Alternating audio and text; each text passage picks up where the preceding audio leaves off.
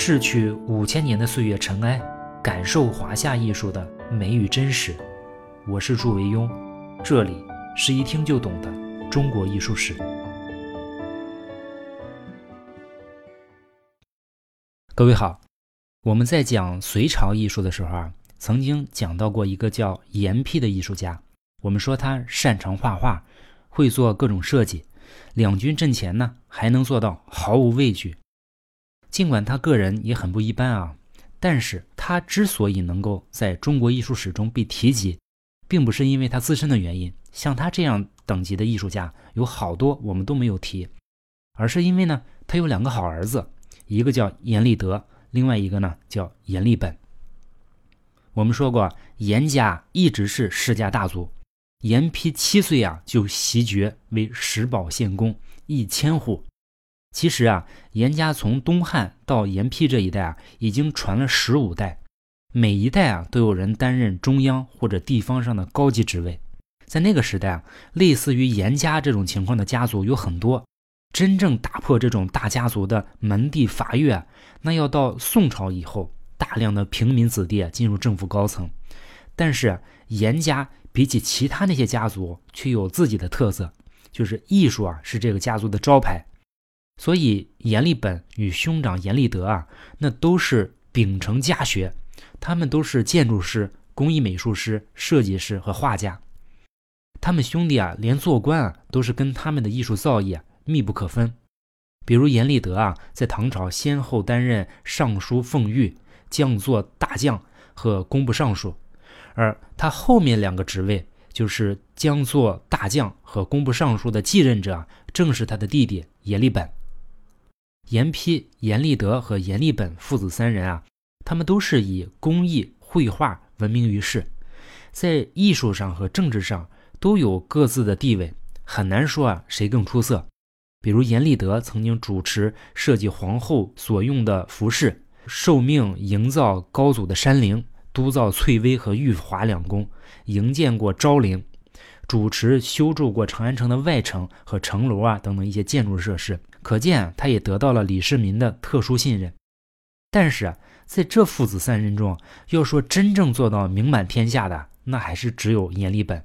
他本人和他的作品都受到世人的推崇，尤其在后世人们的心中啊，他的声誉远远盖过他的父兄。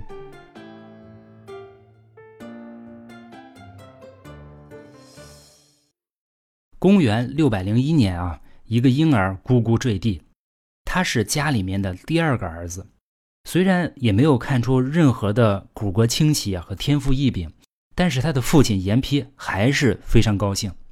尽管此时的严丕啊正在遭受人生中最大的打击，我们说过，此时的严丕连同他的妻子儿女啊一起被隋文帝杨坚贬为官奴婢，阎立本是以一个奴婢的身份来到这个世界上，然而。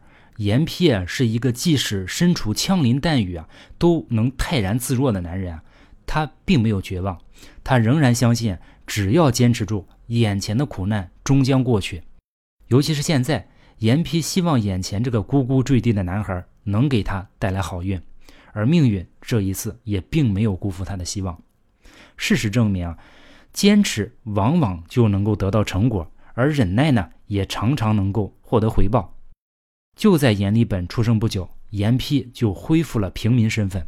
三年之后呢，隋文帝杨坚驾崩，杨广继位，阎丕呢再一次得到重用。我们前面的章节说过，这里就不再赘述。再次翻身的阎丕啊，并没有像有些人一样小人乍富、舔胸叠肚，他是一个七岁就袭封公爵的人啊，对人生的起落啊，早已经看惯了。他仍然勤奋的工作。认真的完成杨广交代他的每一项任务。除此之外呢，他也没有忘记带给他好运的儿子。他要认真的教育他读书识字。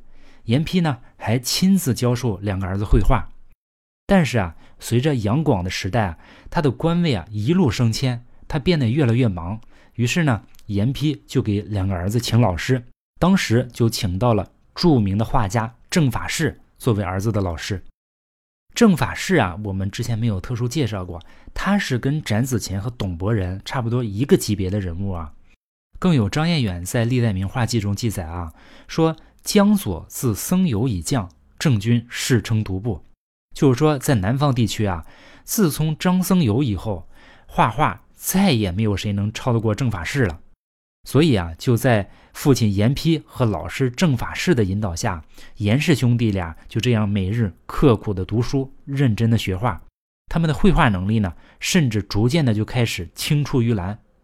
由于阎立本的绘画才能开始得到周围人的疯狂点赞，正值年少轻狂嘛，也变得有点飘飘然。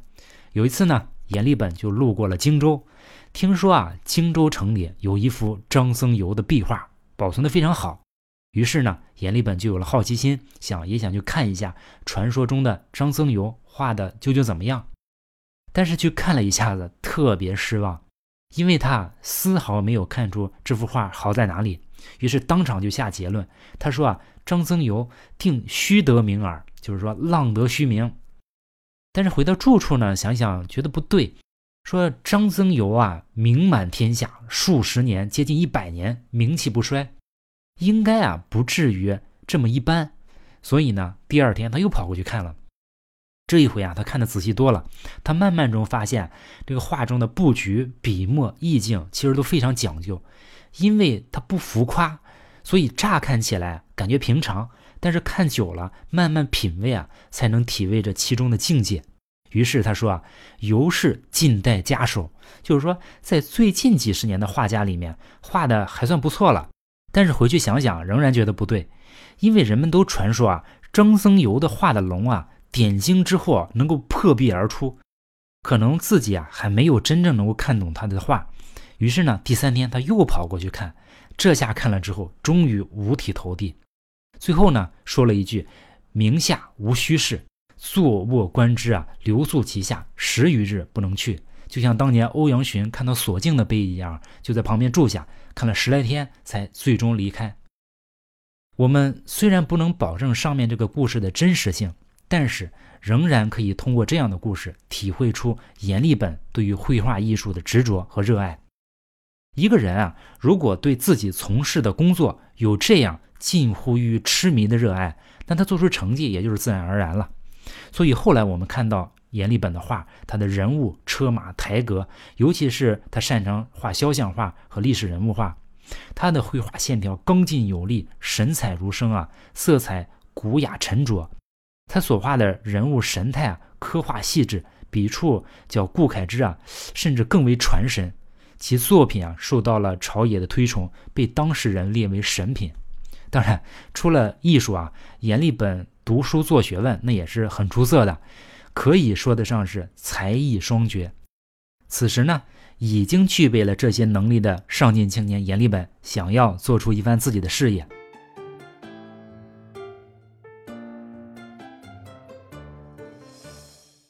但是，如果说能力啊是一双翅膀，那运气呢就是吹动翅膀的风。庄子说啊。风之积也不厚，则其负大翼也无力。就是说，如果没有足够大的风啊，那你的翅膀再大，也不能获得足够的力量。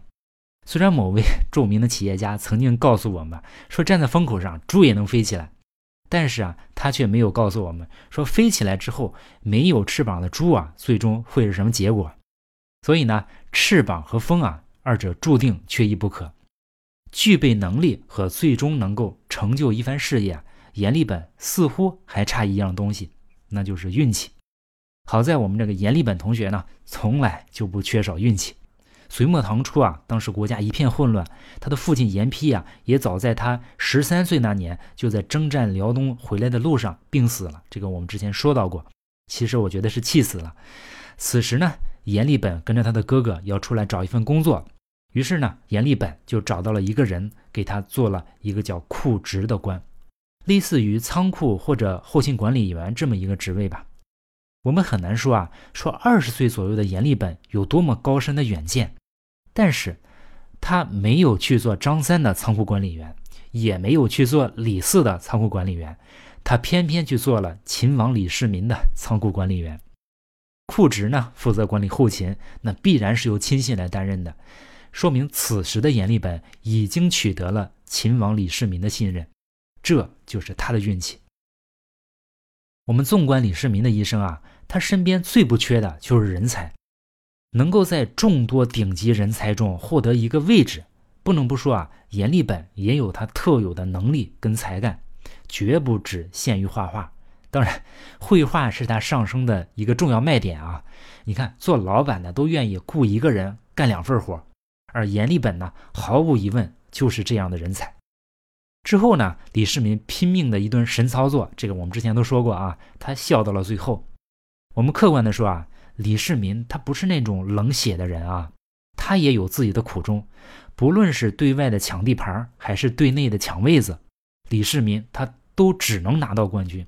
因为他这个职业啊就没有亚军，如果像现在开运动会一样有奥林匹克精神，前三名啊都能升国旗，那我相信啊李世民绝对不会做的这么过分。反正不管怎么说吧，李世民胜利了，上天对于胜利者那从来都是十分慷慨的。李世民获得了他想要的一切，水涨船高，那跟着李世民混的人自然也能分得一杯羹嘛。阎立本就不用再一直做库职了。在贞观年间啊，阎立本先后担任过主角郎中、刑部侍郎和江作少监等职位。慢慢的呢，李世民啊对阎立本也越发的看重。事实上，阎立本最初绘画的名气不是那么大，人家是正经的文职官员招聘上岗，不是走的特长专业路线。但是啊，如果你是一头大象，就很难跟人玩躲猫猫的游戏。他的绘画才能很快就被李世民发现。而且李世民还直接参与了对阎立本的炒作。后来柳宗元写了一本书叫《龙城录》，当然这本书的作者存在争议啊，不管他是谁写的，他里面记录了这样一件事情：说阎立本画《宣王吉日图》，太宗文皇帝上为题字，使朝中诸公皆议论东都从幸，上出仕途于诸臣，称越绝前世，而上忽藏于衣袖，笑谢而退，自是立本。有丹青之意，说阎立本画了一幅画叫《宣王吉日图》，李世民看了之后非常喜欢，就在上面题了字。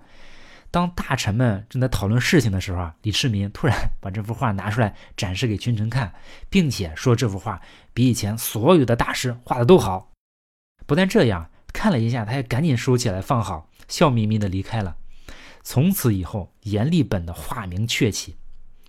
我们从这个细节也能看出来，阎立本其实是被出名的，以绘画才能名扬天下，可能原本啊并不一定是他的本意。但是呢，李世民已经发现了有绘画的才能，那就不可能不利用了嘛。于是就在玄武门之变的当年，李世民坐上了皇帝的位子，那第一件事就是表彰功臣嘛，高官厚禄，那自不必说。李世民呢，还有一个特殊的奖励，就是啊。他把秦王府做贡献最大的一些人列了一个单子，一共十八个人，这就是我们后世常说的秦王府十八学士。李世民啊，让阎立本为这十八个学士画像。李世民其实就是想用这种方式啊，昭告天下人，说跟着我李世民混，不会亏待你们。阎立本呢，于是就根据房玄龄、杜如晦等人的身材、相貌、年龄、服饰等等特征，生动而具体的刻画了这十八个人的形象。结果呢，自然是所有人都非常满意。阎立本作为一代大师的标签就被正式的贴在头上。但是遗憾的是，这套画我们目前已经遗失，看不到了。后来不久啊，御史萧绎 竟然把那个《兰亭序》给骗回来了。阎立本一高兴呢，我们也不清楚是不是有李世民的授意，反正他又画了萧绎传《兰亭图》。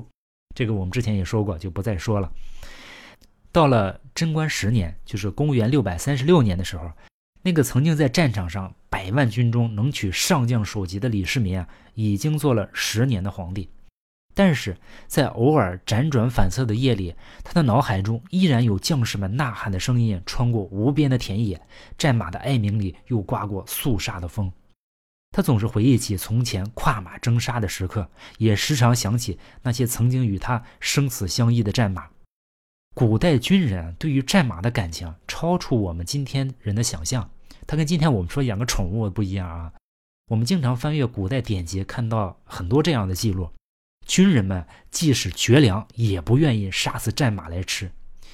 那种感情啊，更像是一种生死相依的战友关系。我们没有看到过李世民有负伤的记录啊，但是他却有二十多匹战马在跟随他的战斗中牺牲。李世民绝对不会忘记多少次千钧一发的时刻，都是他的战马挽救了他的性命。所以这一年呢，李世民决定做一件事情，来纪念一下他曾经的那些特殊的战友。他命阎立本把自己一生最钟爱的六匹战马全部绘制下来，然后又命令阎立德雕刻于石，立于昭陵。这就是著名的昭陵六骏。作为曾经担任过库职的阎立本啊，战马就是他后勤工作的一部分嘛，所以他是最适合干这件事的人。于是呢，他就画出了昭陵六骏，他们分别是萨洛子。全毛瓜、白蹄乌、特勒彪、青锥和神发赤。最后呢，李世民亲自作诗六首，即六马赞，赞扬每匹马的风采，并且命欧阳询抄录下来，刻在六骏石像的旁边。我们来介绍一下这六匹骏马。这些战马多数在战斗中都牺牲了。六骏之一啊，白蹄乌是一匹纯黑色、四蹄俱白的骏马，是李世民平定薛仁杲时所乘。在争取关中时啊，李世民曾经骑着白蹄乌身先士卒，一昼夜奔袭二百余里，迫使薛仁杲投降。白蹄乌没有中箭，他是比较幸运的战马之一。六骏之一的特勒标是李世民平定宋金刚时所骑乘，是李世民骑着特勒标啊，曾经在一夜之间追了两百多里，交战数十回合，连续打了八次硬仗。把宋金刚追的开始怀疑人生，就恨自己爹妈给自己少生了两条腿。在这次追歼战中啊，李世民一连两天啊米水未进，三天没有解甲，马也没有谢鞍。所以此马凭借卓越的奔跑能力和罕见的勇气啊，七次令李世民化险为夷。特勒彪是六骏中啊除了白蹄乌以外另外一匹没有中箭的马。我们再看其他那些马就没有这么幸运了。六骏之一的青锥。这是一匹苍白杂色的马，是李世民平定窦建德时所乘。此马快如闪电。虎牢关战役中啊，李世民骑上青锥马，亲率精锐骑兵冲入敌阵二十余里，打垮了窦建德十几万大军。一场大战下来啊，青锥身中五箭，前面一箭，后面四箭。他奔跑起来迅猛异常。六骏之一的神伐赤，这是一匹来自西域的汗血宝马。是李世民在虎牢关与王世充、窦建德作战时骑的另一匹马。石刻上的石发赤骏马凌空飞奔，身中五箭，都是在臀部啊。它也是以速度见长。六骏之一的全毛瓜呢，是李世民平定刘黑塔时的坐骑。石刻上全毛瓜身中九箭，是六骏中中箭最多的。此役之后啊，天下就基本安定了。六郡之一的萨路子啊，是李世民东征洛阳、铲平王世充时的坐骑。他前胸中一箭，与其他五郡不同的是，六郡中啊，唯一这件作品中复刻了人物。作品中这个牵着战马正在拔剑的人呢，叫丘行恭。我们说过李世民的作战方式啊，他就是率领优势骑兵一举击溃敌人的弱侧防线，然后再迂回过来打击敌人的主力。但是在 洛阳莽山一战中啊，骑着萨路子的李世民冲得过于快，不但敌人追不上，连自己人都追不上了。结果他被敌人团团包围，敌兵一箭射中了萨路子的这个前胸。危急关头啊，邱兴公赶到，邱兴公张弓射了四箭，逼退敌人。然后啊，他跳下马来给萨路子拔剑，并且把自己的坐骑让给了李世民。最后两人突围而出。李世民为了表彰邱兴公拼死护驾的战功啊，特命将拔剑的情形刻于石上，这就是昭陵六骏。所谓汗马功劳，说的就是这个意思吧？他们被刻在宽约两米、高约一点七米的石头上，六匹马都是膘肥体壮，马鬃啊都经过特殊的修剪，上面还有锯齿状的装饰，显得特别威猛。整体上看，这六匹马线条流畅，造型生动。阎立德的刻工呢也特别精良。我们从没有被破坏的部分来看啊，雕刻的精细圆润，应该说他们兄弟一起啊，贡献了这组我们中国古代的石刻艺术珍品。我们看阎立本画的马，如果跟后世的画马大师，比如韩干呀、李公麟比起来，应该说啊，总体上对于画马的技法，尤其是对于神态的捕捉，是在进步的。韩干和李公麟，我们后面都会讲到，他们画的马，呃，显得更加的优美，甚至优美中透着一丝妩媚。但是阎立本啊有他自己的特点，昭陵六骏，我们看他每一根线条都在彰显着力量和勇气，一派金戈铁马的气象。遗憾的是呢，好的东西啊，也并不意味它能逃脱厄运。考古发掘表明啊，昭陵六骏在唐末的时候就开始遭到破坏，在此后的千余年中啊，尽管当地官员对六骏努力的保护，但是多年来自然和人为的破坏让昭陵六骏饱经风霜。当然，最深重的苦难还是来自于清末民国这一段，跟同时期的王道士和敦煌藏经洞的故事差不多。昭陵六骏，作为极其珍贵的国宝级文物啊，其中的两批萨路子和全毛瓜被古董商卢芹斋于1914年以12.5万美元的价格卖给了一个叫毕士伯的美国人，现存宾夕法尼亚大学博物馆。又过了四年呢，这个毕士伯啊又来图谋另外四尊浮雕的时候，被自发的中国老百姓阻止，四郡因此被留在国内，现在藏在西安碑林博物馆。就像我们曾经说的，没有哪个人应该为这件事负全部责任。归根结底啊，一个衰落的国家没有能力，也没有意愿保护自己的文化。当我们咒骂那个黑心古董商卢芹斋的时候啊，他在自己的回忆录中称啊，说二俊是一九一二年被一个外国人唆使文物贩子从陕西昭陵盗运出去的。文物贩子在搬运这些沉重石块的时候，被当地的民众发现并且截获。当时的陕西省官员就把这二俊予以查收。一九一五年的时候啊，当时的中华民国总统袁世凯要求地方政府将二俊运到北京，成为袁世凯的个人收藏。但是仅仅几个月之后，通过另外一个人就卖给了卢芹斋。在卢芹斋看来啊，此事绝对合法，因为这是由国家最高权威卖掉的。富强并不一定会让人变得高尚，但是国家的积弱一定会让有些人变得丧心病狂。还是那句话，希望我们共同努力，尽量让我们这个国家保持在一个强盛的状态，这样才能更好的保护我们的文化。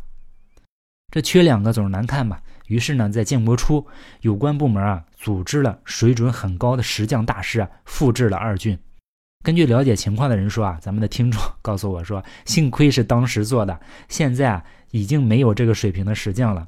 所以，我们现在去看西安碑林博物馆，会看到六郡之中的两郡保存的特别完好。其实，他们就是被盗走的萨路子和全毛瓜的复制品。要说没文化真可怕啊！我当初在看西安碑林博物馆的时候，看到昭陵六郡，还不知道昭陵六郡的原稿是阎立本画的，所以当时也没觉得这组雕像有多重要。我一直以为阎立本他就是个画人物的画家嘛。比如像秦王府十八学士像，像凌烟阁二十四功臣像，像步辇图、萧绎传、兰亭图，这些都是人物嘛。但是后来读书才知道，阎立本画动物也特别在行。有一卷直贡图流传下来，大家都说是阎立本画的，但是我觉得这卷画呀，整体上跟阎立本的其他作品的风格差异很大，似乎不真。但是唯独这里面的两只羊画的非常生动，可能得到了阎立本的真传。我们看一下附图啊，我会附在后面。还有一次呢，说南山出现了一只凶猛的老虎，害人。李世民呢派人去捕捉它，但没有捕捉到。国帝的王呢李元凤就说孔武有力，这个国就是假道伐国的国啊，就是国王，这名字听着特厉害。国王呢李元凤自报奋勇为民除害，结果他上去一箭就射死了这只猛兽。李世民听了当然非常高兴啊，你说看我这兄弟多棒。马上让阎立本将他射杀猛兽的场面画下来。阎立本画完之后呢，都说画的栩栩如生，跟真的一样。看过这幅画的人，没有不惊叹和佩服阎立本技艺高超的。得到这么多人称赞的阎立本，似乎应该非常得意才对。然而并没有，非但不得意啊，他还十分苦恼。有一次啊，李世民同很多大臣一起在御苑乘舟玩耍。看到池中啊有一只奇异的怪鸟在水面上游，李世民看了非常高兴，拍手叫好，命令陪同在座的大臣们当场赋诗，又命令随侍的工人啊说宣召阎立本上来把怪鸟画下来。这工人们当即上岸传呼说招画师阎立本拜见皇上。当时啊阎立本其实已经做到了主角郎中，就相当于现在的司长级的官员啊，职位不低了啊。听到传召之后，他急忙跑过来，满头大汗，但是立即俯下身子，俯伏池畔，对景写生。但是啊，他用余光瞥了一眼在座的诸公，羞愧难当，心想：人家都是作诗，就我画画。事后呢，阎立本告诫他的儿子说：“说我自幼读书，文辞当与他们相类，现在却以绘画之名做小厮杂役的差事，耻辱莫大于此。你们要记住，不要再学画。说归说，辱归辱啊，但是性之所好，欲罢不能。再说他有时候也是上至下派嘛，他也不能推脱。但是这种羞辱感也始终相伴，一直到了二十多年之后啊，到了高宗总章元年。”就是公元六百六十八年的时候啊，阎立本呢被擢升为右相，封博陵县男。当时啊，江克以战功擢任左相，因而使人打趣道：“说左相宣威沙漠，右相持以丹青。”每当听到这样的议论啊，阎立本总免不了捶胸顿足，羞愧难当。我们今天啊，感觉有点奇怪，不就是画个画吗？怎么就丢人了呢？就是因为啊。当时啊，绘画还没有被文学化，理论上绘画还不认为是跟书法一样的高雅技能，它的地位跟文学或者书法在当时根本不能相提并论。这个事情只有到了宋朝才能彻底解决。宋徽宗那个时候会以画取士，所以你看《清明上河图》的张择端这样的人画画可以做到翰林。理论呢也有突破，比如苏轼说王维诗中有画，画中有诗。绘画的文学性被正式确认，到那个时候，绘画才最终获得它该有的艺术地位。然而，此时的阎立本却无可奈何，他不是宋徽宗，他也不是苏东坡，他只能默默的生气。但是生气归生气啊，画还是要画的，而且画起来呢，还是一样的一丝不苟。那他接下来又画出什么惊世骇俗的作品呢？我们下次再说。好，下次见。